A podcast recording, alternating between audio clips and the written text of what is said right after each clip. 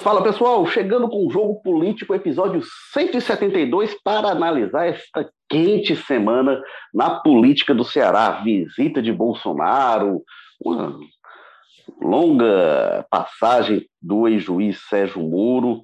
A gente vai discutir esses dias em que o Ceará foi a capital da disputa presidencial no Brasil, os principais fatos relacionados ao é, é, é, a, a, presença de nomes da política no Ceará. E para falar com, sobre isso, a gente tem o editor-chefe de opinião do O Povo, Walter George, que fala com a gente lá da Sapiranga. Tudo bem, Walter George? Opa, horário firmo. Pois é, vamos, vamos analisar o que, é que foram esses intensos últimos dias, recentes dias de passagem aqui dos candidatos presidenciais, o pessoal que anda disputando basicamente o mesmo eleitorado, a gente pode dizer. Vamos tentar entender quais foram os efeitos né, dessa passagem, o que é que ele deixou de saldo para um e para outro, ou para nenhum, se for o caso. Walter Jorge que fala da a gente da Sapiranga, que eu tive o prazer de conhecer neste fim de semana é, é, o, recanto lá de Walter George, aprazível, ó, quase um, um sítio. Walter que tem uma rica flora local, com várias espécies de plantas frutíferas, uma beleza realmente. Walter, a família é, dos acolheram muito bem. Mas é só como exemplo de ocupação de espaço, não é de extensão, não, né? Como se utiliza bem um pouco espaço disponível, né? Ah, pois é, uma maravilha que tive o prazer de conhecer, como também conheceu, nós fomos lá recebidos, o, o Carlos Maza, que fala com a gente direto do José Bonifácio. Tudo bem, Carlos Maza? Tudo ótimo, Érico Firmo, Walter Jorge. Pois é, bacana demais a flora, a fauna, né, ali da Sapiranga, um lugar único mesmo aí dentro dessa grande cidade aí que nós chamamos de lá, que é Fortaleza. Uma brisa agradável, a gente respira melhor lá na Sapiranga. Lembrando que o jogo... Eu não sei muito não, viu, Érico? Tava bem calorzinho. Esses dias tem feito muito calor, né, em Fortaleza inteira, não só na Sapiranga. Ah, mas tinha um ventinho bom. Aquele vento não chega aqui no Damas, não, de onde eles estão falando. E é, semanalmente a gente está aqui falando sobre política. Acompanha a gente no Apple Podcast, no Spotify, Amazon Music, Google Podcast, Rádio Public, seu agregador de podcasts preferido. E essa semana tem episódio especial também do Jogo Político. O ex-juiz Sérgio Moro esteve no programa Jogo Político, que é veiculado às terças-feiras, nas tardes de terça-feira, nas mídias do O Povo. O, Moro concedeu uma boa entrevista, falou muito de Ciro Gomes, facções criminosas no Ceará, motim da polícia, criticou o programa econômico do Ciro Gomes, e a gente vai ter uma edição especial desse podcast, uma edição especial também nesta semana. É, bom, mas vamos aqui né, analisar a visita do Bolsonaro, a passagem do Moro. É, Walter Jorge, a primeira coisa que eu destacaria foi o papel que o capitão Wagner assumiu na visita. Mas faça aí o seu balanço, o que, é que você considera que teve de mais relevante nesses dias? É, bom, é, o, o Moro até chega a fazer algumas uma das declarações dele, que o Bolsonaro anda meio que marcando ele, né? Quando ele, vai para alguma região, como o Bolsonaro organiza ou para o mesmo período, como aconteceu aqui, ou para muito próximo, uma ida. É fato que eles estão, que eles disputam um segmento do, do eleitorado que é uma que se, que se encontra, né, o mesmo eleitorado, que o, o, aquele eleitorado chamado antipetista, que rejeita o Lula e tudo, então, então eles seriam um dos que brigam por essa por esse componente. Então, eu acho que a, a, agenda e a organização da agenda de um presidente é uma coisa tão complicada, com aquela história de equipes precursoras, aquelas coisas todas, que eu não sei se dá para o Bolsonaro fazer. Eu acho mais fácil o contrário, né? O Moro adequar mais ou menos a agenda dele por um caminho que o, que o presidente Bolsonaro esteja, esteja percorrendo. Eu, eu acho que a grande marca, vou tentar entender a, a principal marca de um e de outro, eu acho que o, o, o, Bolsonaro ele tem um problema no seu, no seu não, acho que não é uma brida mais à frente, um capítulo um pouco especial para discutir essa questão do, do capitão Wagner, mas do ponto de vista mesmo da estratégia do Bolsonaro de reeleição, Eu acho que ele tem um problema para um problema no Nordeste inicial, que é, de fato, a, a grande penetração que tem o, o PT e o Lula, isso demonstrado em 2018, em circunstâncias muito mais favoráveis a ele, muito embora ele hoje tenha, tenha a máquina, mas havia aquela onda estabelecida, aquela situação, e mesmo assim ele, com o candidato do PT, que não era o melhor candidato, não era o mais forte que eles tinham, já disse isso algumas vezes, não era sequer o plano B do PT, como o Haddad, e ele perdeu no Nordeste. Isso mostra a força que a marca PT tem, né? mais do que. Quando essa marca se associa ao Lula, como é o caso agora, que não pode ser em 2018, ela se torna mais forte. E aí o Bolsonaro, quando ele vem para o Nordeste, como aconteceu agora, nessa, nessa mais recente, o que acontece? Ele tem que se vincular a uma obra que ele disputa com o PT. Se é uma marca que ele não tem como dizer, essa daqui é minha, eu mato no peito e e assina o Bolsonaro é a transposição. Eu vi até uma, uma, o, ministro Rogério Marinho falando, no discurso dele, acho que em Salgueiro, em um dos discursos eu assisti, e aí ele, ele falando, é uma das coisas que dizem que a gente chegou e encontrou a obra pronta, isso é uma mentira, não tinha água chegando aqui, não tinha água chegando acolá, não sei o que, então. Na verdade, na verdade, realmente o, o mais difícil da obra, que é trazer a possibilidade de trazer água até aqui, tinha sido feito mesmo. Eles encontraram isso encaminhado, com 90% e X% da obra. Agora, a parte deles é a mais importante, porque, de fato, é você transformar aquele canal, fazer com que ele traga água até onde, ele, onde é o destino dele. Mas é, mas há uma consciência, mas para mim muito clara da população nordestina em especial, de que é uma obra que quem bancou essa obra de fato, quem bancou a sua parte mais trabalhosa, digamos assim, vamos lembrar que lá no início teve embate com a igreja, teve bispo fazendo greve de fome lá pela Bahia, pelas regiões Bahia, Sergipe, onde eram contra a transposição, e havia uma reação muito forte. O ministro era o Ciro Gomes, né, também tem essa, um pouquinho essa marca dele. Então, assim, ele tem dois candidatos, pelo menos, diante dele, que, é uma obra que ele vai ter que disputar com ele. E, não, e ele não tem outra coisa a mostrar para o Nordeste. Né? Qual é a marca do Bolsonaro no Nordeste, se não a transposição? Quantas vezes ele vem ao Ceará? Todas as visitas praticamente que ele fez ao Ceará tinha alguma coisa relacionada à transposição. Então, ele tem essa dificuldade que eu acho que ele pode utilizar, assim, o esforço que ele teve de conclusão, que é uma coisa que tem que ser mesmo ressaltada, quer dizer, ele não largou a obra, não abandonou, não transformou em mais uma obra acabada, não sei se também, se era possível, uma obra daquele tamanho, e com os efeitos que ela pode ter, sociais, econômicos, para, para os moradores do Nordeste. Mas, assim, mas ele não largou, e ele está, possivelmente vai ser concluída nesse, nesse governo dele, pelo menos vai chegar muito perto da conclusão nesse ano 2022. E, evidentemente, vai ter um, vai ter um esforço dele para concluir, para ele aparecer como o responsável final pela obra.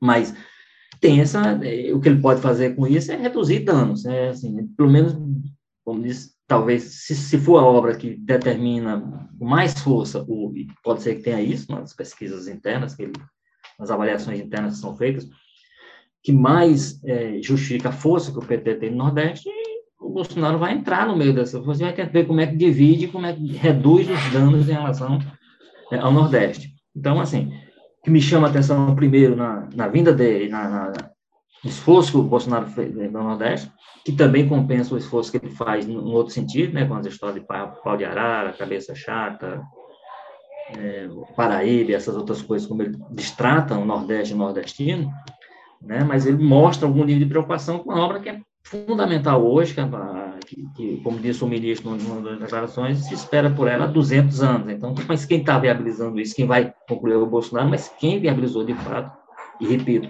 há uma consciência das pessoas com relação a isso, foi, foram governos do PT, foi principalmente o ex-presidente Lula, que enfrentou aquela briga, aquela guerra inicial, que uma briga, uma guerra, com quem dentro da região mesmo trabalhava contra a obra. E você não tem, nesse período, uma só declaração do Bolsonaro, um gesto, qualquer coisa que indicasse qualquer tipo de apoio à obra.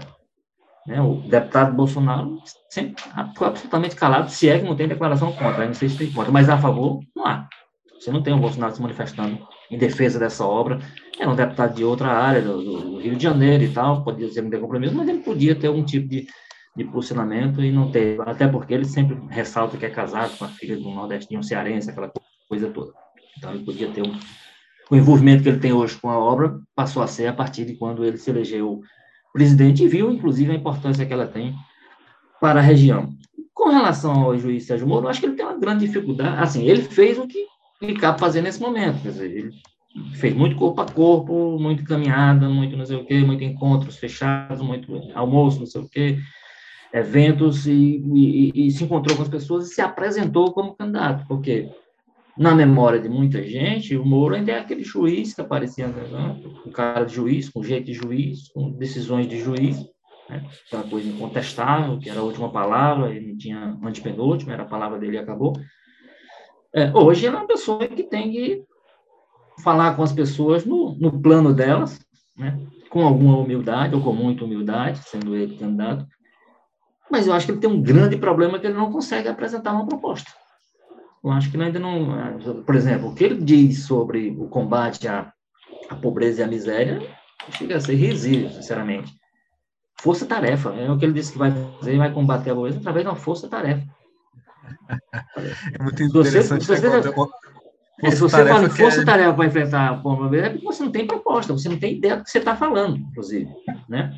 É uma coisa que possivelmente ele está tomando contato com isso agora, ele não, de fato, não se deve ele não, nas conversas, pelo menos algumas conversas dele, ele se diz muito impactado pelo que ele tem descoberto no interior do Nordeste, com a riqueza, com algumas situações, ele chegou a falar, por exemplo, que descobriu aqui que o, o Vale do Jaguaribe, que é uma das áreas, se não é a maior, uma das maiores produtoras de, de camarão, né, do, do, do Brasil e tal. Então, algumas coisas que ele tem descoberto, mas, e é normal, porque não se pode exigir de um juiz, que foi vinte e tantos anos juiz lá no Paraná, que ele soubesse a realidade de algumas coisas do interior do Nordeste, por exemplo, ou do interior do Brasil. Eu acho que ele vai, ele tem tempo para fazer muita coisa, mas ele tem que apressar um pouco seu, os seus movimentos, para mostrar primeiro que tem equipe com ele, que tem gente, que não é só o Afonso Celso Pastor, ele tem dito que, inclusive, que muita gente está se escondendo porque tem medo de retaliação, essas coisas todas, eu acho até possível, mas ele, ele, precisa demonstrar que tem uma equipe com ele, que tem gente com ele, que não vai depender de um posto de piranga para cá, um, um, um, um, caçador de corrupção para lá, para uma área, para outra, como o Bolsonaro fez. O Bolsonaro apontou com o Paulo Guedes na economia, o o próprio Sérgio Moro na área de justiça e combate à corrupção, e aquilo ali foi suficiente para as pessoas. Então, é, ele tem que mostrar uma equipe, ele tem que mostrar proposta. Eu acho que o grande problema que ele tem, eu acho que eu resumiria assim: o Bolsonaro tem um problema no Nordeste onde ele precisa entrar, que é a marca muito forte que tem na grande obra que tem trazido ele à região todas as vezes, que é a transposição. E o Moro precisa, está fazendo o que está fazendo nesse momento, que é essa história do corpo a corpo, de se apresentar para as pessoas como alguém ah, candidatável, alguém que pode ser candidato, que sabe entrar no mundo da política e viver dentro, mas que precisa apresentar propostas. Eu acho que ele, a falta de propostas dele é a grande é o grande problema que ele tem nesse momento. Carlos Mavo. Eu acho engraçado essa história aí que o Gota falou, força-tarefa, né? Parece que a gente tem uma situação aqui de miséria, de pobreza. Como é que a gente vai resolver uma força-tarefa, né? É, como é que se resolve a miséria? Com saúde, com educação, com inclusão social, né? Com renda mínima? Não, é ele. Não, ó, a gente vai criar uma força-tarefa. Nessa força-tarefa vai ter uma coisa chamada ministro, vai ter uma coisa chamada SUS, outra vai ser chamada Ministério da Educação, outra vai ser um Bolsa Família. E aí a gente combate. Parece que essa força-tarefa que ele chama é chamada governo, né? é chamada Presidência da República. É isso que é a força-tarefa que ele está chamando, ministérios, essas são as pessoas envolvidas. Enfim, é esquisito, né? É uma força-tarefa para fazer o trabalho que o governo deveria fazer. Porque não se combate miséria com uma, uma razão isolada, né? É a razão de existir do governo, de, da soma de todas as partes. É, juntas é a melhor forma de combater isso, mas enfim, é uma coisa meio esquisita, né? que o Moro tem repetido aí de uns tempos para cá. É, e, e, sobre as viagens, né? Que semana animada, né? Só faltou o Lula dar um pulinho por aqui. É, e olha, uma coisa que eu acho muito importante destacar é que essa viagem do Bolsonaro foi marcada de última hora, né? A gente teve um anúncio e confirmação dela na sexta-feira passada, teve um desencontro entre bolsonaristas locais, muitos nem sabiam da viagem, negaram inicialmente, porque claramente estavam desinformados, né, e depois foram atrás da informação e confirmaram, e aí de repente ele já estava aqui. Sexta-feira, que foi um dia depois daquela live dele lá, em que ele falou aquelas baboseiras sobre o padre Cícero, né? Chamou de pernambucano, em tom de tirando sarro quase, para perguntar de onde era, e depois chama os assessores de pau de arara, né? É, termo extremamente lamentável, preconceituoso, antigo, que não tem graça, não tem finesse, não tem finalmente, não é uma piada, é só lamentável, né? Até para ser preconceituoso você poderia ter melhores referências. E outra coisa que já tinha na sexta-feira, a gente já sabia, era a visita do Moro marcada no fim de semana justamente para onde, né? Para Juazeiro do Norte. E era óbvio que ele ia, de alguma forma, montar em cima dessa polêmica, dessa história do padre Cícero, e foi o que efetivamente aconteceu. Então é engraçado, né? Essa viagem do Bolsonaro pareceu bastante reativa, né? De última hora, logo depois dessa polêmica, puxada aí pelo Moro. Parece que acendeu mesmo um sinal de alerta no pessoal do Planalto ali de que esse caso do padre Cícero, talvez o Bolsonaro tenha passado do ponto mesmo, o que é raro, né? Outra coisa de destaque é isso mesmo que vocês colocaram, né? O capitão Wagner, né? Acabou, parece, aquela história do Wagner em cima do muro, pelo visto assume mesmo, né, postura do bolsonarismo aqui no estado, com essa novidade grande que foi ele abrir o evento, né? Não era muito o protocolo do Bolsonaro nesses tempos. O Wagner vai lá, abre o evento, né? Chama o Bolsonaro de estadista, né? Agora já tem até imagens para o pessoal do governismo usar aí na campanha deles dois juntos de uma maneira mais efusiva até. Então, fico curioso para saber como é que isso vai caminhar durante a eleição, né? Que, tem aqueles componentes, que, enfim, a gente está. Vamos chover uma olhada aqui, porque a gente sempre fala, Quer que se no Ceará, eu não sei se o apoio do Bolsonaro é muito coisa boa, não. A gente sabe pelas pesquisas que o presidente não é bem avaliado aqui, né, em todo o Nordeste. Em 2020, na eleição municipal, as pesquisas apontavam que o apoio dele mais espantava eleitores do que atraía. Isso em Fortaleza, que é onde o Bolsonaro vai melhor. Imagine no resto do estado, né? Tem por mim que não é um quadro dos melhores, não. Pode mudar, sempre pode, mas a gente sabe que aqui no estado tem aquela tendência, né, de a grande polarização da disputa não ser entre o Bolsonaro, né, que já tem essa rejeição meio consolidada, e ser muito mais entre o Lula, que já lidera todos os cenários, e o Ciro, né, que é o líder local e com certeza não vai perder em casa fácil, né, não vai querer perder para o Lula, pelo menos aqui no Ceará. Então, se promete uma disputa muito mais acirrada entre o Ciro e o Lula do que entre o Lula e o Bolsonaro aqui. Então, é uma coisa bem curiosa. Para até saber se o capitão vai sustentar essa defesa do bolsonarismo e tudo mais, porque eleitoralmente, né, no, pelo menos pelas pesquisas, que eu sei que não são fato absoluto, né, cometem desvios, tem cometido cada vez mais, mas é o que a gente tem, né, para analisar o cenário, né, não dá para tirar a coisa do nada. É, o... tem, tem, um aspecto que eu queria pegar aí, né, do, do que foi essa visita, é, teve uma coisa que o Bolsonaro falou bastante, que foi em relação ao auxílio emergencial, né? auxílio emergencial, auxílio Brasil, é, isso ele destacou bastante, né? disse que o auxílio emergencial em um ano investiu 15 anos é, de Bolsa Família, falou que, que é, aí do Auxílio Brasil, do valor maior, reforçou muito isso. Ele chegou a dizer, isso em Jati ele não disse, mas lá em Salgueiro, em Pernambuco, ele chegou a dizer que, não, auxílio emergencial, que tinha gente da oposição que era contra, o que é um disparate, né? Vamos combinar. É um, um, um, completo disparate. Na verdade, o, o, o, governo queria dar um auxílio menor, e aí teve uma pressão, que o, o governo entrou com 200 reais, a oposição queria ali em torno de mil reais, e chegou ao valor de 600 reais, né? Então, é, é, foi um negócio realmente então, eu destacaria que, no discurso para o Nordeste, o Bolsonaro tem uma dificuldade muito grande de sair dos estereótipos.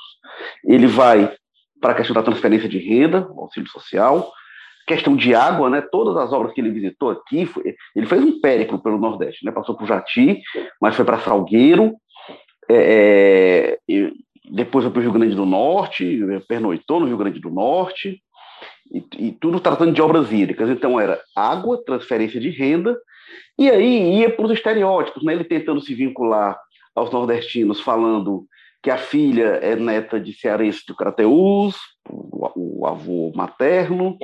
Ele diz um negócio que eh, os sudestinos gostam desse discurso. Eu não sei se isso atrai muita simpatia dos nordestinos, não, mas ele diz: Eu sou de São Paulo, do estado de São Paulo, e a cidade de São Paulo é a, a, a, cidade com mais nordestinos do Brasil. Eu não sei se os sudestinos acham que o nordestino escuta isso e diz, ah, que bacana, vamos. Muitos é, é, é, é nordestinos migraram para lá, então é bacana, os paulistas. Enfim, não sei se esse discurso cola muito, não. Mas fica nisso, nos estereótipos, na questão da transferência de renda e, e na questão da água, né? A gente vê uma visão ainda muito rudimentar é, do, do Nordeste. Tem uma questão, eu só queria apontar uma coisa, e concordo com o que você coloca, Walter, em relação à transposição, só lembrando assim, teve o Temer também, né? Só que o Temer não está nesse jogo presidencial tão claro, mas o papel do Temer foi crucial também. A transposição, aí eu acho que é, é, é, vários governos tentam tirar proveito e vários governos têm muita coisa a explicar, porque ela teve diferentes andamentos, diferentes fluxos. O, o, governo Lula teve o mérito, passou todo o primeiro governo, né? Quando, quando o Lula toma posse, o Lula não fez a transposição como discurso de campanha, até porque tinha uma divergência na campanha de 2002, tinha divergência entre a área ambiental do PT em relação à transposição, quando ele assume, e aí foi, inclusive o Ciro virar ministro foi decisivo para isso, o Ciro é outro que vai tentar também pegar carona na transposição, o Ciro foi crucial nessa fase de embate, de projeto, de autorização e tal, isso consumiu todo o governo, todo o primeiro governo Lula. O Ciro sai do governo sem que a transposição começasse. A obra começou em 2007. O Ciro deixou o ministério em março para abril de 2006. Então, o Ciro não iniciou a obra. Ele fala que iniciou, mas ele não iniciou. Mas ele foi crucial nessa primeira fase, para autorização, a briga lá, a história lá do bispo, tudo isso o Ciro teve um papel realmente muito importante. E a previsão inicial, quando o Lula começa a falar no primeiro governo, lá com o Ciro, era entregar a obra aí em 2006, mas aí não conseguiu nem começar. Assume 2007, a ideia era que a primeira parte tivesse entregue em 2010. O Lula iria inaugurar ainda o primeiro trecho, não seria o trecho até o Ceará, seria o trecho até é, é, o, o, eixo leste, né? água ali Pernambuco, enfim. É, isso seria essa, a como eu falar aqui. É, e é, o prazo final seria 2012, e aí foi sendo empurrado, né? E, e, aí teve méritos, teve andamentos. No governo Dilma teve momentos muito complicados, da obra quase parada realmente. É, e é, o que que tem aí uma coisa a se explicar?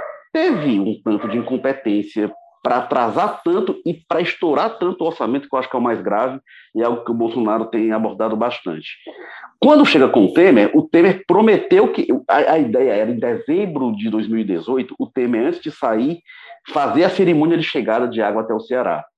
E aí, a obra estava em torno de 90 e tantos por cento já pronta, mas não estava tão pronta quanto se imaginava, porque se dizia realmente que o Temer, na época senador Eunício Oliveira, iriam para fazer esse, ato de chegada das águas ao Ceará, não fizeram, e depois se viu o seguinte, se viu porque não dava para fazer, porque não estava tão perto assim, não.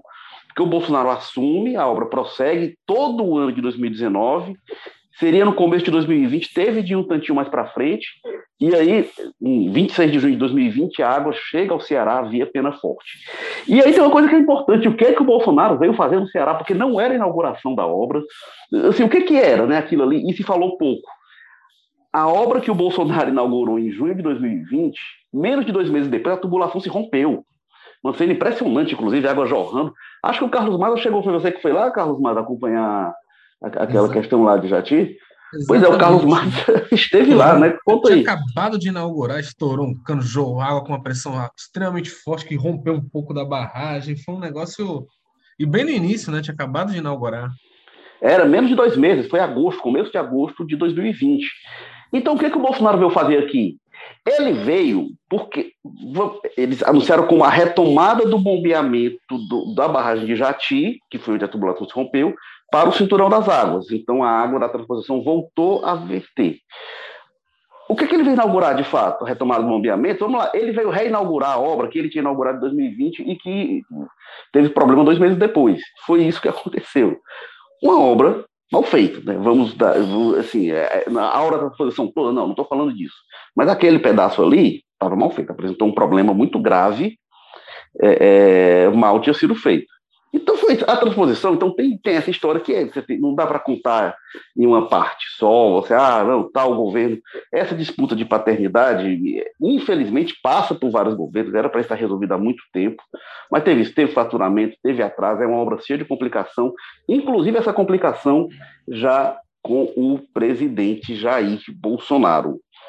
É, ah, eu não sei, bota Jorge. É, é, não, eu, eu, eu, queria, eu, queria dizer o seguinte: bom, essa, essa discussão da paternidade ela já acontece. Ela, o, o, o, Lula, quando estava. Ele vinha fazer as, aquelas inaugurações simbólicas, não sei o quê, e juntava multidões, no interior da Paraíba, do não sei o quê e tal. Essa, essa, essa disputa de paternidade haverá. Agora, haverá uma discussão mais profunda, que é o que você.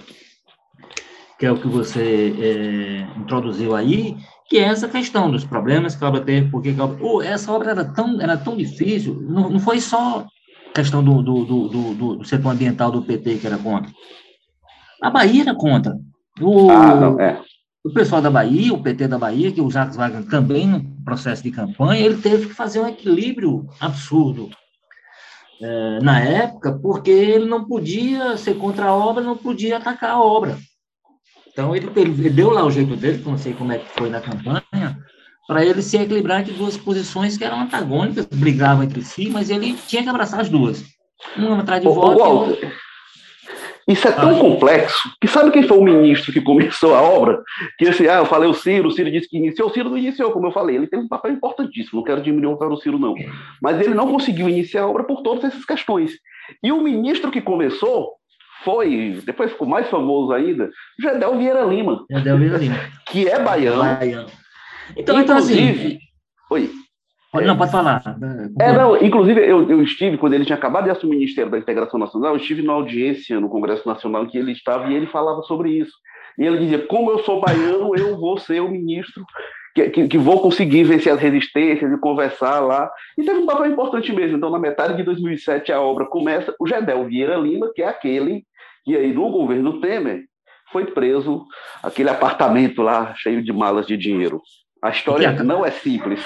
Que acaba de ser liberado, né? Olha, o, o, o, o, então é uma questão complexa, talvez a escolha de um ministro baiano, esquecendo de nome Gedel, até tem a ver com essa estratégia. Então é, um, é uma coisa muito complexa. Agora, é uma obra que quando tiver.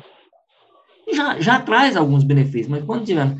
Não vai ser uma obra com capacidade, dizem alguns, de transformar muito a realidade do Nordeste. Então, assim, era uma obra que não se fazia porque havia, havia Agora, ela precisava de uma decisão política. Quando a discussão afinar mais, assim, quem é que tomou a decisão política de fazer essa obra? Não é de quem entregar, não. É quem comprou as brigas, não sei o que. Então, diz. Aí as pessoas vão para a origem, não tem jeito. É por, é por isso que eu acho que as pessoas continuam identificando, assim, a gente às vezes tenta entender é, é, a gente tenta entender o apoio que o, que o PT e o Lula têm no Nordeste, tudo, e deixa de, de compreender essas, essas, deixa de perceber, na verdade, essas, é, essas análises, às vezes fria que o eleitor faz sobre determinadas situações, para tomar sua decisão. Porque mesmo a história do Bolsa Família, que sempre, ah, é o Bolsa Família, eu já vi estudo aí mostrando que o Bolsa Família não é no Nordeste que ele tem mais. Por exemplo, é lá para São Paulo, lá para onde, mas não, é, não seria aqui que ele teria mais poder de influência. Não é onde ele se apresenta mais. Evidentemente, aqui é onde tem mais carência, tem mais não sei o que e tal. Agora, as pessoas são capazes mais de perceber quando, quando uma determinada ação de governo tem realmente uma capacidade transformadora. E a transposição tem essa característica. A gente sempre sabe, nós somos nordestinos. Ah, nós, nós não, mas é, é sulista. É sulista. Vai, Carlos Maza já é. Mas, assim, mas a gente sempre teve noção assim, da, do, do, valor que nós demos à água, à falta d'água, à necessidade de água aqui no Nordeste. Aí, de repente, chega uma obra que diz: não, esse problema aqui nós estamos resolvendo. E resolvendo do ponto de vista estrutural. Então, assim, isso entra na, na, na discussão entra na cabeça das pessoas, não entra através da discussão, porque a discussão acaba sendo essa discussão rebaixada. Ah, quem entregou fui eu, quem inaugurou fui eu, quem não sei o que e tal.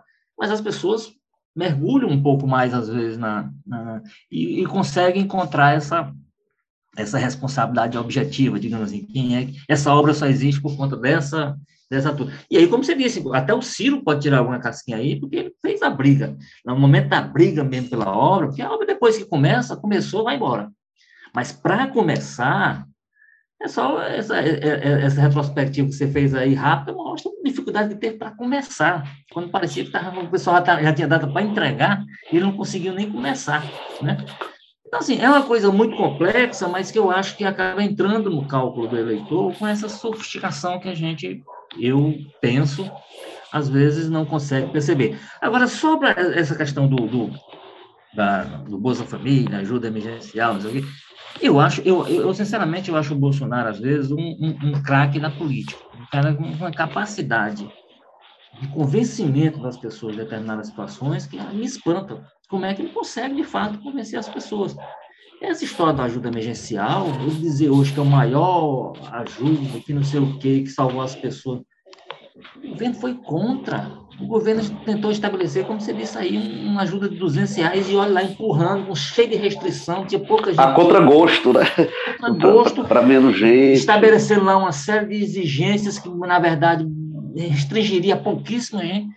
O Congresso, na época com o Rodrigo Maia, começou a trabalhar para dar um traço no governo, já começou a dizer, ó, pelo governo aqui não vai conseguir não, então a gente vai ter que triplar. E aí começou a falar numa ajuda de mil reais, o governo viu que não tinha jeito e correu e negociou. Aí o, o, o, o Congresso aceitou 500 e ele acabou botando 600. Então, o movimento que ele fez aí foi desses 500 para 600. De resto, o Congresso teve que peitar o governo para essa ajuda emergencial sair, porque senão não teria saído. E, e, hoje... e os 600, e os 600, né, Walter, assim, hum. ficou muito claro ali que era uma coisa, pois eu não vou dar o gosto do Congresso dizer que o valor foi deles, não. Vou colocar aqui Isso. o meu e colocou é, lá a marca. Exatamente. O que eu acho bom, assim, no fim das contas, pra, na ponta, foi bom que tenha sido 600 reais, que ajudou as pessoas, enfim. E política também é isso. Mas foi não, isso. E, e, e outra coisa, e do ponto de vista político, salvou o governo. O, se, se, se a ajuda tem sido 200 reais, se a economia tem afundado como ela tenderia a afundar, porque quem salvou a economia naquele momento mais crítico foi esse, esse dinheiro da ajuda emergencial circulando, que o Congresso liberou o governo para ter esse gasto, ele disse, ah, é, é, são tantos anos de, de, Bolsa Família, certo, que o Bolsa Família, ele, ele, ele é aplicado dentro de umas regras de restrição fiscal que o governo era obrigado a, a inserir, né? De repente, o Congresso diz: você tem autorização para gastar o que você quiser. Foi isso que o Congresso. Aí ele pôde, ele podia até ter estabelecido mais, porque o Congresso autorizou. Então, assim, ele, ele esconde todas essas coisas e ele, de fato, para muita gente, ele aparece como, eu acho isso, genialidade política dele. Agora, só em relação ao Ciro, né, eu, eu de forma alguma diminuo o papel do Ciro, não. Eu, eu sempre repito isso, que o Ciro diz, repete, diz, eu comecei a obra da transposição. Não foi. Ele foi ministro até 2006, a obra começou na metade de 2007. E eu acho que o Ciro não precisa fazer esse certo malabarismo para dizer isso. Assim, ele não começou a obra, mas ele. Olha, não, não se, ele, se ele ressaltar esse papel que ele teve na hora da briga, que foi fundamental, de fato, ele peitou, porque naquela época do, da, na, na, greve de fome do bispo e de tudo, o Ciro era, era o Aliás, eles correram o risco daquele bispo morrer, e aí ia, isso ia por biografia do é. Lula e do, do, do Ciro pro resto da vida. É, o, o, o, bispo que fez a greve de fome né, contra a obra. O que, que acontece? O Ciro, eu não tenho dúvida em dizer, o Ciro foi fundamental. Eu não sei se o governo Lula teria tomado a decisão política de fazer a transposição se não fosse o Ciro, porque foi uma conversa, inclusive assim, na, na, na transição, para o Ciro entrar no governo, o, o Lula bancou isso. E a forma como o Ciro foi para essa briga, e assim, teve a briga política, mas teve a formulação do projeto, teve a questão do licenciamento ambiental, o Ciro lá com a Marina Silva, e aí a Marina era contra, e o Ciro, não, vamos fazer dessa forma. Então, assim, foi realmente uma trabalheira. O Ciro talvez seja a personagem mais importante nesse, desse trajeto da transposição. Não iniciou, mas ele foi, é, sem dúvida, fundamental, e ele vai entrar nessa, é, nessa disputa. Eu vou te falar uma coisa que é, que é, é, romântica. Assim. O meu sonho, sabe o que era? Era que o pessoal chegasse e dissesse, olha, inclusive na solenidade de inauguração, era esperar demais do Bolsonaro, né? mas assim, olha, gente, começou em tal governo, é, é, e, e, e, foi feito assim, teve participação de fulano, e eu queria isso para tudo. Eu acho que na Juntar, juntar todos os presidentes do Parlamento na solenidade? É nem tanto. Mas eu acho, inclusive, que deveria ter lei, então, assim, placa de inauguração, tem lá quem inaugurou, mas devia ter quem iniciou, devia, devia ter alguns protocolos sobre isso, porque isso é justo, isso é o, é o crédito. E é maduro, sabe por quê? Fica pior? As pessoas sabem. As pessoas sabem que o Bolsonaro não começou essa obra. E aí eu acho, inclusive, que é do jogo quando dizia, ó, oh, teve superfaturamento, a obra estava prevista, quando o ministro Rogério Marinho falou que estava prevista para 2012 e, e é, é, 2017 a água começou a chegar no primeiro, tre no primeiro trecho, isso é, isso é verdade. Isso, isso, isso, eu acho que é do jogo dizer. Mas aí também fingir que não teve nada antes. Isso eu dizia aqui em Fortaleza, inclusive, quando o prefeito Roberto Cláudio assumiu e aí foi mudar forma, as coisas do pré-carnaval, do carnaval, fazer anúncio de edital e tudo. Eu dizia, olha, acho que era justo e seria bonito ele dizer assim, olha, isso aqui é uma política que começou com a minha antecessora Luiziane Lins. E me disseram, nunca que o Roberto Cláudio vai dizer isso, e nunca disse mesmo. Isso não ia ser, não ia ser bom para a Luiziane, não, porque as pessoas sabem. O que ia ficar bom é para quem reconhece, a diz, ah, esse cara aí não é injusto, não tenta tirar proveito das coisas dos outros. Mas, como eu falei, é romântico. Carlos Maza, o o que, que o, significa para o capitão Wagner se abraçar dessa forma ao presidente Jair Bolsonaro, realmente com essa ênfase? Eu não tenho dúvida. Para o Bolsonaro, acho que é muito bom, eu entendo. Eu até imagino a conversa, o Bolsonaro chegar e dizer: Wagner, você vai lá, você faz discurso, você abre, enfim. Mas para o Wagner, isso é negócio?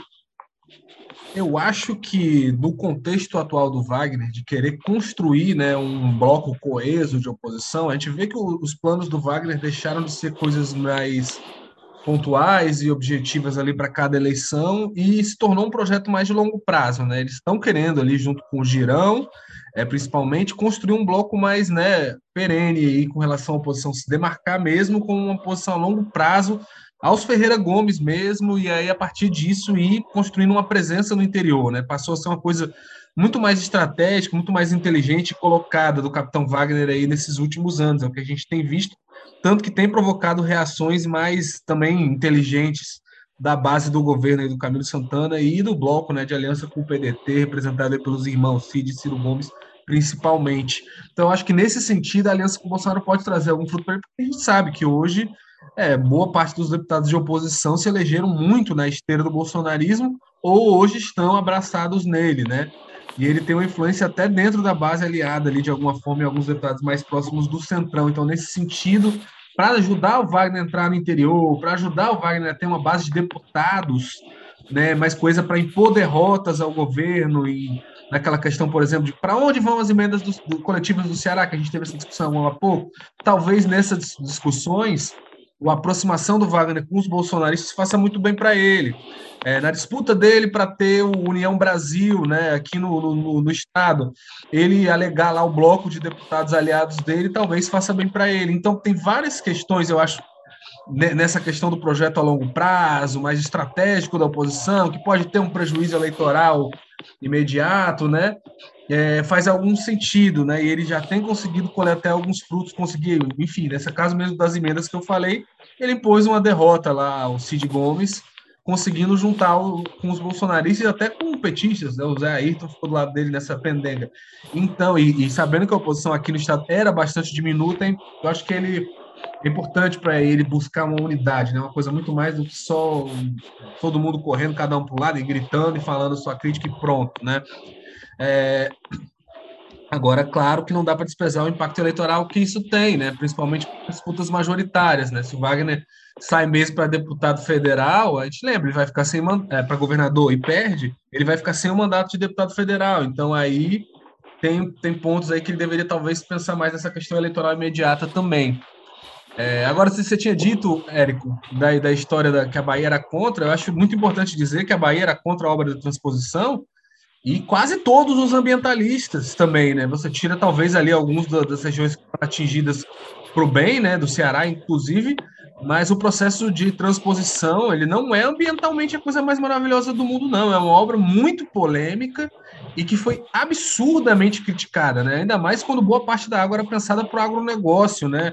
Na prática, tinha gente que falava que não, era o contrário. O governo deveria revitalizar o São Francisco passar longe de tirar mais água dele. Eu fiz uma rápida pesquisa aqui, da época do início da obra ali, de 2000 para 2005, são inúmeros artigos e textos dos maiores ambientalistas do Brasil na época, esculhambando, e até gente de sindicato. Eu achei que até textos do Sindicato dos Trabalhos, principalmente lá em Minas, né, que eram os grandes críticos da obra, você tinha sindicatos, né, essas coisas assim bem ligadas até o PT, lançando notas, transposição do Rio São Francisco um crime ambiental e social, transposição do São Francisco para quem? O Aziz Absaber, né, que faleceu alguns anos atrás, que era o grande, talvez o maior especialista né, nessas questões técnicas de ambientalismo do Brasil, né, reconhecido pela Unesco e tudo mais, sempre teve presente nessas discussões da USP, né, escreveu um artigo a quem serve a transposição das águas, em que ele critica muito. Olha só, vou até ler um trecho que ele fala. Ó. É compreensível que um país de dimensões tão grandiosas, no contexto da tropicalidade, surjam muitas ideias e propostas incompletas para atenuar ou procurar resolver problemas de regiões críticas.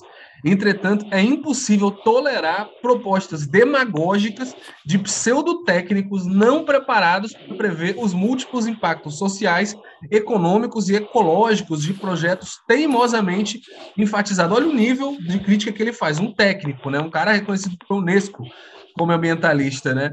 Então é, não era é. uma obra bem, bem vista, né? Era uma coisa para gente que é cearense é óbvio que a gente achava ótimo, mas você olhar lá fora. Pois é, mas, mas, mas onde estão esses, né? onde, estão esses críticos? Porque, não é, pois é. Depois... É por isso que eu digo assim, a fase o mais. O Aziz faleceu, né? Faleceu em 2012. não, mas, mas, mas ele... você, disse que, você disse que quase o, a totalidade dos ambientalistas. Então, o, o que acontece é o seguinte: a fase ainda mais... existe, ainda existe, viu? Não, não existe, existe, mas onde é que está essa crítica? Eu quero saber onde é que está essa crítica no debate, porque mas, é por ó, isso que eu digo que é a fase mais difícil... Aqui no, aqui no Ceará mesmo, né? o professor Cássio Borges... Não, não, é, deixa eu tentar dizer, é, é, por isso que eu acho que a fase mais difícil, e hoje também essas pessoas não adianta elas serem contra, porque a obra está é, chegando, a obra está concluída. Então, eu quero dizer o seguinte, a fase mais difícil mesmo, e aí nós estamos falando isso do ponto de vista de tirar proveito ou não para ganhar voto com a obra. Agora, só é, falando, né? Foi essa ah, fase aí em que houve a resistência, que havia essas vozes, todas credenciadíssimas, toda gente que sabia o que estava falando, sabia o que estava dizendo, alguns motivados também por interesses locais. O pessoal lá de Minas Gerais era, era a apreensão que havia de grande parte da Bahia, era isso também, a apreensão de perder suas águas para ah, vamos ficar, vamos ficar, o rio vão ficar seco aqui, as cabeceiras vão ficar, aquelas coisas todas. E, enfim, o projeto de alguma forma mostrou que esse, esse, esse medo não procedia, ou pelo menos parece que demonstrou. Então, assim, a fase difícil foi essa mesmo. Aí, aí o, o, o pessoal que participou dessa fase vai conseguir convencer os, quem vai se beneficiar da obra, de que, olha, essa obra que vocês estão recebendo agora, se não tivesse tido essa confusão aqui, se tivesse tido essa briga, essa disposição de enfrentar, por isso que eu digo, faltava uma decisão política. E a decisão política não foi tomada pelo Bolsonaro. O Bolsonaro está tomando a decisão política de tomou, correta, de, ó, vamos concluir a obra. Vamos parar com a obra porque ela é do PT. Então, está perfeito. E como, como é, disse o Érico, ele tem que fazer, o que ele tem que fazer nesse momento é ressaltar isso tudo. Olha, essa obra está mais cara do que deveria, ela demorou mais do que deveria, ela deveria ter sido entregue, ela podia ter sido feita por tanto, ela está sendo custando tanto, a gente poderia, enfim, é, é o que acaba fazendo. Ele não pode, é como está sendo, o homem que está trazendo a água para é o Bolsonaro. Não é. Isso aí é, um, é, uma coisa mais complexa e que se não tem o passo inicial lá, nessa fase da, da confusão, se, se o pessoal tem o pessoal tem, tem, tem cedido aos gritos, esses gritos iniciais, essa obra não, sabe, não, não sairia. Aí, ambientalmente, se justifica ou não, eu acho que essa é uma discussão, queiram, queiramos ou não, é uma discussão superada. É, o, uma coisa que eu ia contar, acabei não lembrando, né? eu cobri como jovem repórter na época, é, um evento com Ciro na Assembleia Legislativa, ele assumindo como ministro da Integração, e ele dizendo que ia fazer a transposição, nem, aí é aquela coisa bem Ciro, né? nem que fosse na base do pau e da lata. E, felizmente o caminho foi outro, né? imagina que beleza seria a transposição feita do pau e da lata. Mas assim, é, é... o Ciro fala essas coisas. Se tivesse assim, sido feito do pau e da lata, talvez né, teria tido rompimento de barragem recém-inaugurada. pois é, pois é, mas assim, é, não se faz dessa forma, né? Mas assim, teve trabalho de técnicos em projeto, licenciamento, enfim. Mas isso demonstrava uma disposição do Ciro que foi determinante no primeiro momento, e você tem razão, viu, Maza? Quem era, quais são os estados beneficiados pela transposição? Ceará, Paraíba, Rio Grande do Norte e Pernambuco. Sendo que Pernambuco é uma parte de Pernambuco, porque numa parte o São Francisco passa por lá. Então, é, é, eram esses estados. Pernambuco tinha uma divisão, Ceará, Paraíba e Rio Grande do Norte institucionalmente a favor, mas tinha gente nesses estados que era contra, inclusive. Eu citei aqui o Cássio Borges, vários especialistas, ambientalistas aqui eram contra. Tem um discurso no Ceará de gente muito qualificada, inclusive, que diz que melhor que fazer essas grandes obras, como a transposição, como o Castanhão, seria fazer uma série de pequenas obras, criar uma rede de açudes que seria mais negócio. E eles apontam, por exemplo, uma crítica que eu acho pertinente, que os três maiores açudes do Ceará, Banambuiú, é, Oroz e Castanhão, né, na ordem inversa, do terceiro para o primeiro, os três estão em áreas em que menos tem chovido nas últimas décadas. Né? Então, quem pensou isso não, não combinou com, com, com as áreas de, de precipitações. E, e, isso é realmente um problema, mas tem um argumento que, para mim, eu, eu, fiz reportagem ouvindo todos os lados na época, isso, nossa, tem, sei lá, 17 anos. É, e tem um argumento que para mim era bem. É, qual era o debate? Né? Da fazer, fazer um podcast sobre a transposição. A Bahia, Bahia, Minas, Sergipe, Alagoas, que eram contra, é, eles topavam a transposição, mas queriam que fosse exclusivamente para uso humano e é, é, para subsistência humana e animal. E qual é a questão que se dizia? não dá para saber isso. Assim. Quando a água chega no castanhão, você vai, vai dizer, não, castanhão é só para consumo humano e animal e não se usa para outras coisas. Qual é o pulo do gato da transposição? A transposição vai permitir que o Estado use a água. Porque o que acontece hoje? Você tem lá água, o castanhão encheu, vamos supor. Está longe disso, mas vamos supor que o castanhão enche. Essa água não é usada. Porque você fica pensando, e se no ano que vem faltar água? E se no ano que vem chover pouco e tal? Aquela água fica guardada, como o espelho d'água do caixinhão é gigantesco, se perde a quantidade de água por evaporação que dá para abastecer cidades. Então se perde muito. O que, é que vai ser possível? Usar essa água, porque vai ter uma garantia hídrica do, do da transposição que vai dizer, ó, não pode usar para não perder na evaporação, e isso vai é, é, dar essa segurança. E aí, aí tem um erro que eu acho que é realmente indesculpável. O Cinturão das Águas, a ideia é que leve, é uma obra de décadas, essa obra aí vai demorar mais do que essa posição, para levar água para todo o estado. A primeira parte que foi feita, que é o Eixão das Águas, é para levar água para a região metropolitana de Fortaleza e para o Porto do Pecém. E aí vai para abastecer realmente as indústrias. É, aí a região metropolitana de Fortaleza, a área mais populosa do estado, e aí, no cinturão das águas, quando chegar em dado momento, lá vai chegar nas regiões mais secas. Aí, realmente, eu acho que teve um erro de prioridade, que foi a prioridade econômica. Na época, tinha um argumento que aí, realmente, eu ficava, em relação aos ambientalistas, igual ok, esse argumento aqui perde força. A transposição está longe de ser a maior tomada de água do São Francisco. Na Bahia mesmo, tem tomadas de águas maiores. Então, assim, quando ah, vai assorear e tal, eu cheguei a conhecer o, o, a Foz do São Francisco. Aí você chega lá. Isso, 2017, antes da transposição iniciar, tinha nível muito baixo e tinha é, é, ali em Paulo Afonso, na hidrelétrica, tinha turbinas desligadas porque não tinha nível de água bastante para alimentar, para mover as turbinas. Então tem um problema realmente de assoreamento, de tudo que é anterior à transposição, inclusive. Não, Mas gente, na você Bahia. Tem, você tem três hidrelétricas, né? Paulo Afonso, Itapariga e Xingó, né? São três uhum. hidrelétricas que tomam águas do rio ali na região da Bahia. Isso. Não, e tem tomadas de água muito grande na Bahia. Então, assim, a Bahia queria fazer para todos os usos e para o Ceará, Rio Grande do Norte Paraíba ser apenas para abastecimento humano e animal. Mas esse é um debate muito longo. Deixa eu voltar aqui só para. Que eu queria é, é, colocar para o Walter uma coisa, aí já puxando para o muro. O Carlos Mada falou aí do, do Capitão Wagner, do palanque dele. No fim o jogo político, vocês sabem que é uma holding, né? O jogo político é uma holding, que a gente tem aqui o podcast, mas a gente tem o um programa, a gente está nas mídias, está no Twitter, arroba jogo político, está no Instagram, Cuidado arroba jogo político o povo. Para você que está É, que, que é um conglomerado. E aí, no programa Jogo Político, nas mídias do povo, no YouTube, no Facebook, no Twitter, na, o, o Sérgio Moro foi entrevistado ao vivo na terça-feira, e a última pergunta a gente fez sobre esse palanque dividido né, com o Capitão Wagner, é, é, é, aqui no Ceará, o capitão Wagner apoiando o Bolsonaro também, se ele via problema nisso.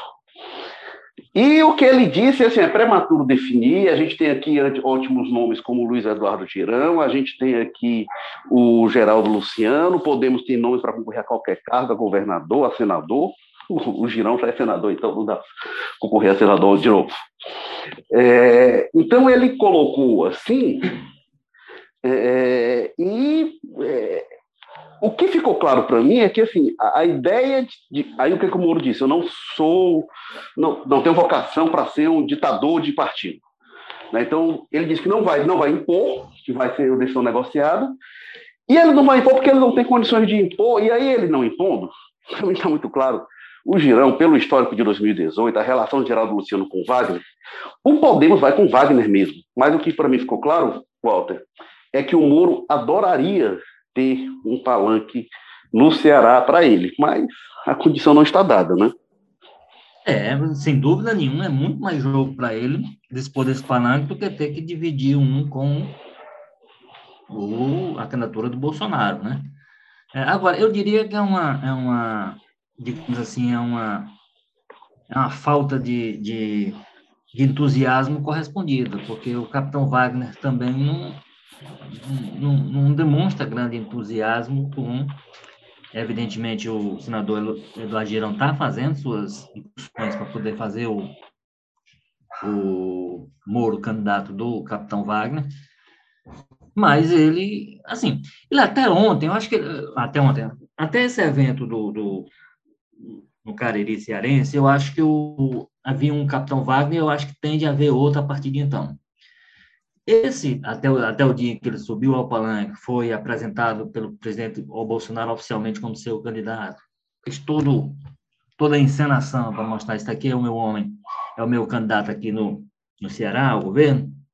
É, ele fazia um jogo meio escorregadio, né? Não aceito, aceito você me apoiar e apoiar o Camilo, aceito me apoiar, não sei o quê. Nunca, eu, inclusive, a, a quem ouvi de algumas pessoas que ele até, eu não diria estimularia, mas assim, ele demonstraria algum tipo de satisfação com uma pessoa ou outra que, na verdade, vai apoiar a candidatura do Lula, por exemplo. Por quê?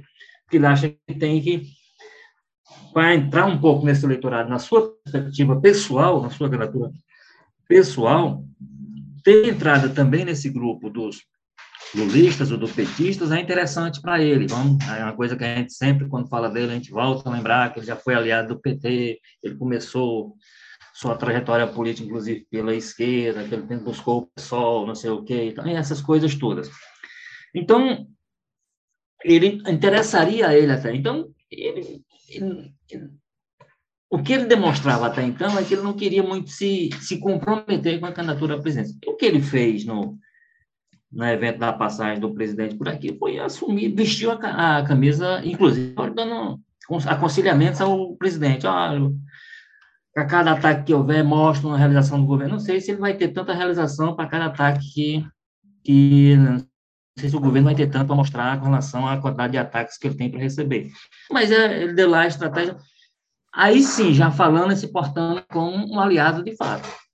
E aí, pelo que a gente conhece do, do bolsonarismo, muito embora eles tenham sido até um pouco, digamos assim, condescendentes com a eleição de 2020, com a campanha de 2020, que o Bolsonaro fazia algumas menções, o capitão, tenho um candidato que é capitão lá em Fortaleza, então, é, eu acho que agora eles vão ser mais claros e mais fortes e mais firmes na cobrança de aliados. Então, o capitão Wagner não vai poder fazer aquele joguinho que ele fez em 2020, ah, campanha local, não tem nada a ver com nacional, ah, aqui eu eu sou candidato a prefeito, eu sou candidato a presidente, não, enfim, essas coisas todas. Agora ele vai ser cobrado mais claramente, ou já foi e já definiu, a se assumir bolsonarista, com tudo que o termo traz de bom e de ruim para qualquer pessoa, de peso e de, e de alívio, né? E ele, eu acho que nós, nós vimos a, estreia do Capitão Wagner 100% é, é, Bolsonaro e que vai ser cobrado a ser 100% Bolsonaro na campanha. Isso vai definir algumas coisas para ele, alguns no sentido talvez bom, né? vai dar para ele a máquina, vai dar, vai dar a perspectiva de um governo, uma série de coisas que são positivas em qualquer circunstância. E vai ter também considerada a situação que o Bolsonaro enfrenta aqui no, aqui no, no, no, no, Ceará, essa outra, essa outra carga. Ele vai ter que administrar isso até o limite. Por exemplo, quando chegar no, nos eleitores mouristas, mouristas, ele vai ter que apostar naquela ideia de que essas pessoas são tão antipetistas, são tão anti não sei o quê, são tão anti, e, portanto, tão anti-ciristas, anti-Ferreira Gomista, que vão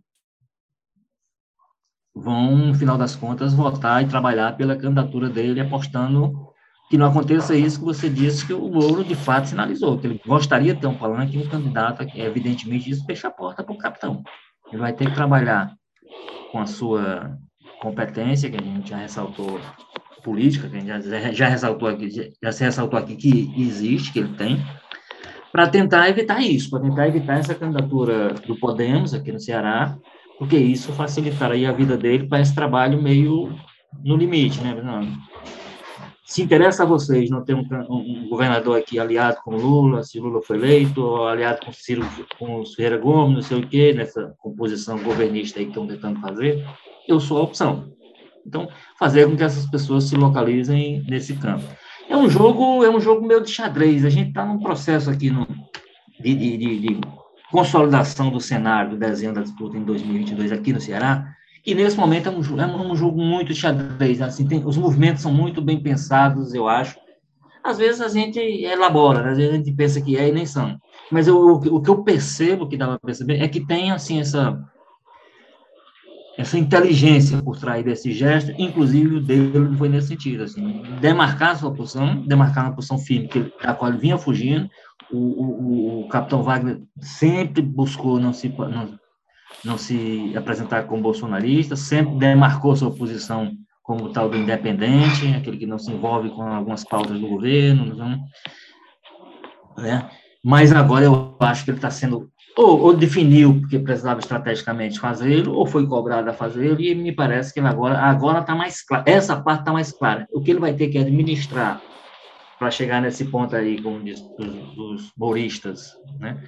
de eles também o identificarem como a melhor opção para evitar o que eles acham que é pior no plano nacional e aí a reprodução estadual, né? Eu acho que vai ele vai ser o trabalho que ele já deve estar fazendo a partir de agora, explicando por que que ele fez essa opção mais clara por ser um pelo palanque bolsonarista. Me parece que essa é a grande decisão que está tomada no momento pelo Capitão Wagner com essas nuances paralelas. É, muito embora a intenção do Capitão Wagner, ele até reafirmou, né? pessoal pergunta se eu vou defender o, governo federal e tal, disse, vou sim. É um tipo de, de coisa que, em geral, não se precisa dizer, né? mas ele disse que irá fazer. A intenção do Wagner, e aí o, o Maza ter mais informação, ele quer ter um palanque múltiplo no Ceará. Então, ele quer ter o, o, o muro no palanque dele, o que não significa ele no palanque do Moro. Né? Mas, mas, assim, assim, só, mas como é que ele vai ter isso se o Moro e o Bolsonaro estiverem se agarrando se bicando nacionalmente? Como é que ele vai ter esse palanque desses dois lados? Ah, ele quer, né? Como ele vai fazer. Considerando que, lá, considerando que ela subiu um lado. Ele quer ter é, é, no palanque dele gente que apoia nacionalmente o Lula.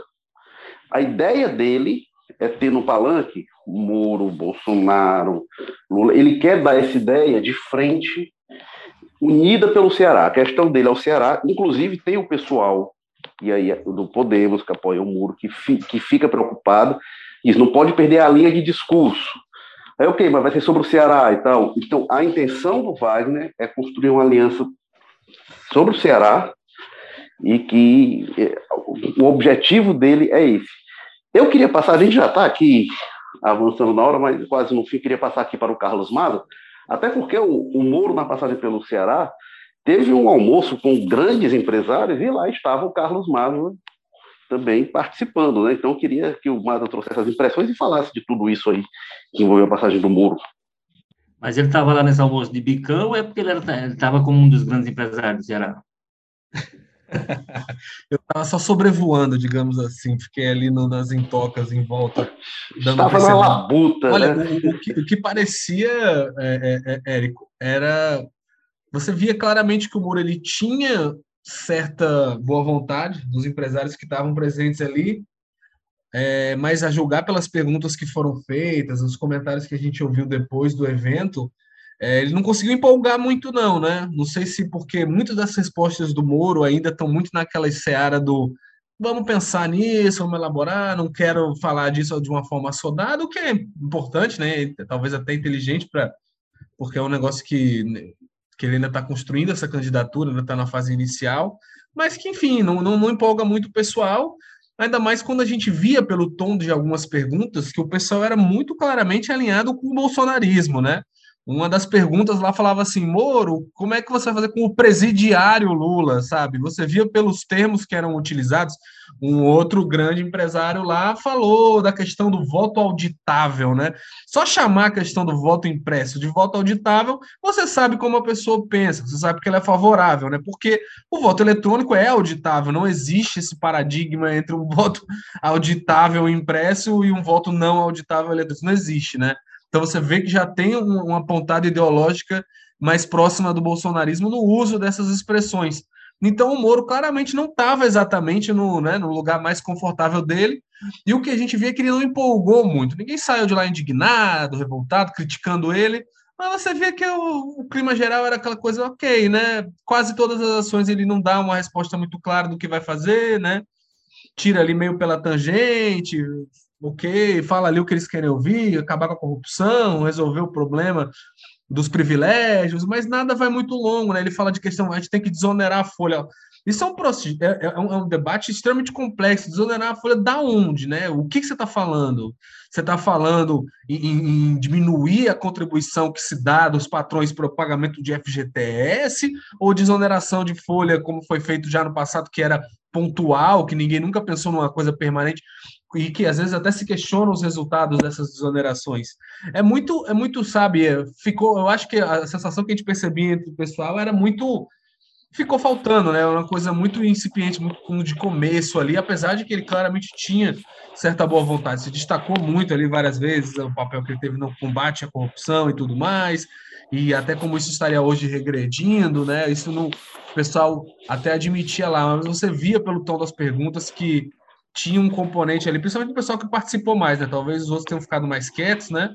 Tinha um componente que parecia mais próximo do Bolsonaro ali. Então, não sei o quanto foi bem recebido é, essa, essa, essas propostas do Moro ainda muito na fase do vou pensar, vou ver, vou discutir, vamos construir um projeto. Não era muito, talvez, o que o pessoal queria ouvir, não. Ó, essa questão da desoneração, aí depois o Moro até falou um pouco melhor sobre isso, e eu confesso, mano, que eu gostei da proposta dele. O que que o Moro tem, a, a desoneração que tem ocorrido, é a desoneração de folha, né? Qual é o princípio? Você tira o imposto da, é, é, é, da contratação de pessoal, da folha de, de, trabalhadores, e você, imposto que você cobra por cada é, trabalhador contratado, você transfere para o faturamento das empresas, ou lucro, aí em geral você pega faturamento. E aí você passa a ter outra base de cobrança. É, é mas quando você, você paga esse imposto para contratar, você está criando o fundo do FGTS. Então você está tirando dinheiro. É porque, é porque não é necessariamente é o FGTS, né? né? Tem outros impostos que incidem além do FGTS, né? Tem, não, tem exato. Um... Não, não, não, mas ah. o, o, dinheiro, o dinheiro da contratação desse dinheiro, boa parte desses impostos vai para o fundo em si, né? Não é para o pagamento não, do FGTS. É, não, mas pera, o que está tá se discutindo, gerar... viu?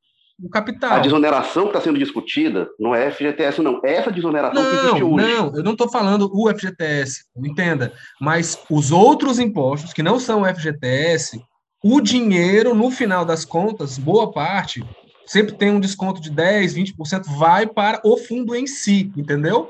O dinheiro que depois vai pagar o FGTS dos trabalhadores. Não, é, mas então, essa desoneração, ela já a formação existe. do fundo, você vai criar um problema. Ela, ele já existiu, mas de maneira temporária, né? As propostas mas, dele mas existe mais... até hoje. Existe até hoje, inclusive para nós outros. Sim, sim, mas elas então... nunca foram apresentadas como vamos desonerar de uma maneira permanente, como é o que o Moro está falando. Então eu acho que tem um isso, problema isso, aí. que, é isso que eu gostei, isso que eu gostei na me proposta parece, dele. Me parece que seria uma coisa criticada pelo pessoal, porque, olha, parece que a longo prazo a intenção é ir secando o FGTS. Depois tá, pra, você vai tirando o dinheiro que, que alimenta o fundo para aparecer um discurso de olha, o FGTS está dando prejuízo, é muito rápido, é dois pulos para começarem a atacar não, o FGTS é, em si. Não, não necessariamente, mas deixa eu explicar. Enfim, é o que o pessoal dele, fala, dele. os críticos dessas é. propostas falam. Mas deixa eu explicar a proposta dele, o que, que eu achei interessante. É porque se diz que não teria como desonerar toda a folha, e aí, em relação ao FGTS, teria de compor e tal. O fato é que as desonerações vêm aí há em torno de 10 anos. Né?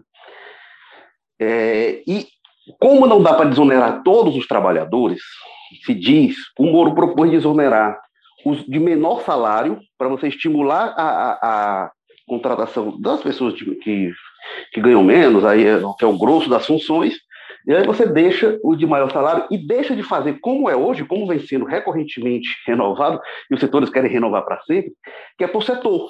Você desonera de alguns setores, outros não, e o Moro falou isso da, da vazão ao lobby. É, eu não acho que a questão fundamental é essa. O que eu acho é que tem um equívoco tributário fundamental de você tributar a criação de emprego. Eu acho que realmente tinha que botar. E aí vai também o FGTS incidir sobre o faturamento e tal, como vai ser, aí você pode ver de várias formas. Mas eu acho que a gente deveria realmente tirar a tributação o máximo possível sobre a geração é, é, de emprego como forma de estimular. Isso que eu achei interessante na proposta. Mas a gente vai chegando aqui pro, ao fim deste jogo político. Eu vou passar para você, Carlos Mata, para suas considerações finais e para se despedir. É, não sei, eu não gosto da, da tese de ir secando o FGTS, não, porque a gente sabe que nesse discurso liberal tem uma vontade de se, de se discutir o fim do FGTS em si, e eu acho que quando você começa a, a, a, ajudar esse, o fundo em si a ficar deficitário, é perigoso né, para o direito, enfim. Mas isso é um longo debate, também não, não tenho todos os dados, seria uma coisa para longo prazo. Mas, assim, é, sobre a questão, voltando ao tema inicial, que hoje foi um programa que a gente passeou por muita coisa, né, Parece quase uma mesa de boteco aqui. Mas essa viagem do Bolsonaro, né, passou a impressão de que parece que alguém perguntou, né, olha, tô mal lá no Ceará com essa história do Padre Cícero Moro vai estar tá lá, qual é a nossa grande obra nesse Ceará aí?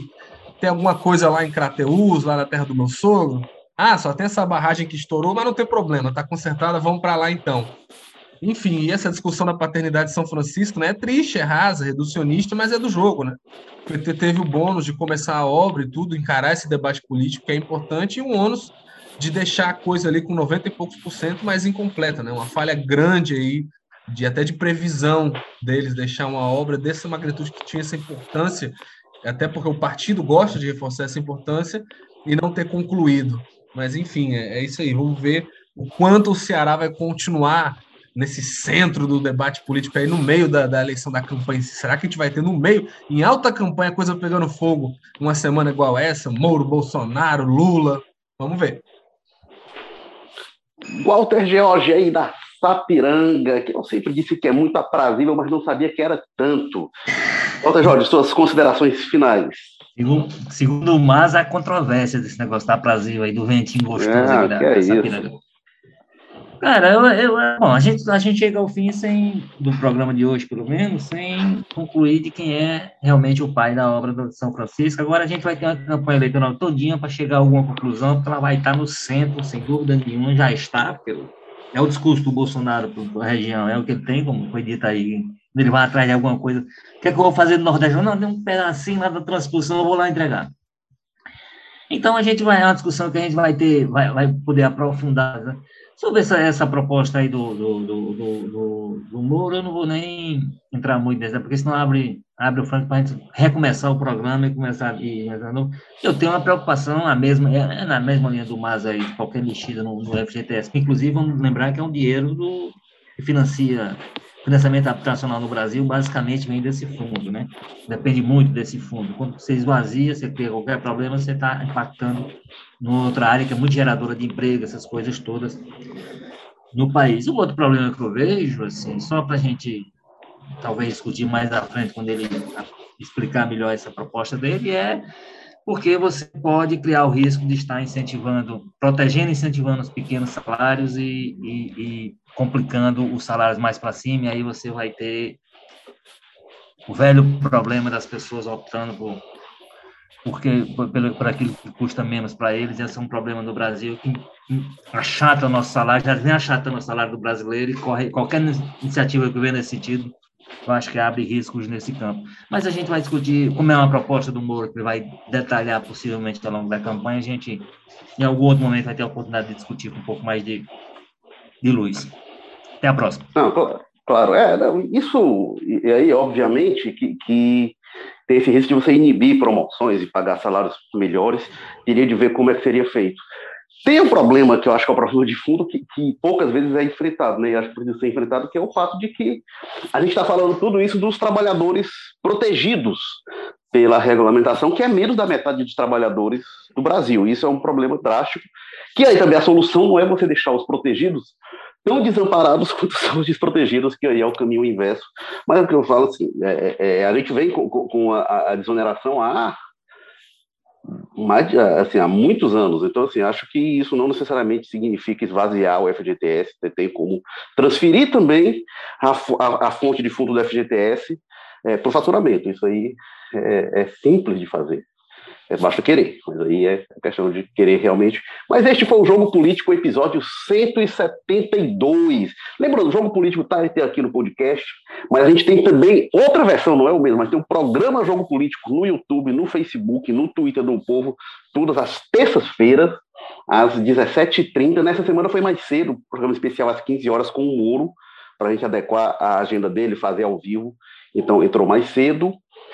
É, e a gente está no Twitter, no Instagram, segue lá, arroba Jogo Político no Twitter, arroba Jogo Político o Povo no Instagram, Jogo Político que tem na estratégia digital Diego Viana, produção do Marcelo Teixeira, edição da Nicole Vieira, diretores executivos de jornalismo Ana Nadaf e Eric Guimarães. A gente está no Apple Podcasts, do Spotify, Amazon Music, Google Podcasts, Rádio Public e também estamos no Povo Mais, a plataforma multi-streaming de jornalismo e cultura do povo, jogo político e vários outros podcasts, como Footcast sobre futebol, enfim, tem vários outros. Valeu, pessoal, até a próxima semana. Tchau!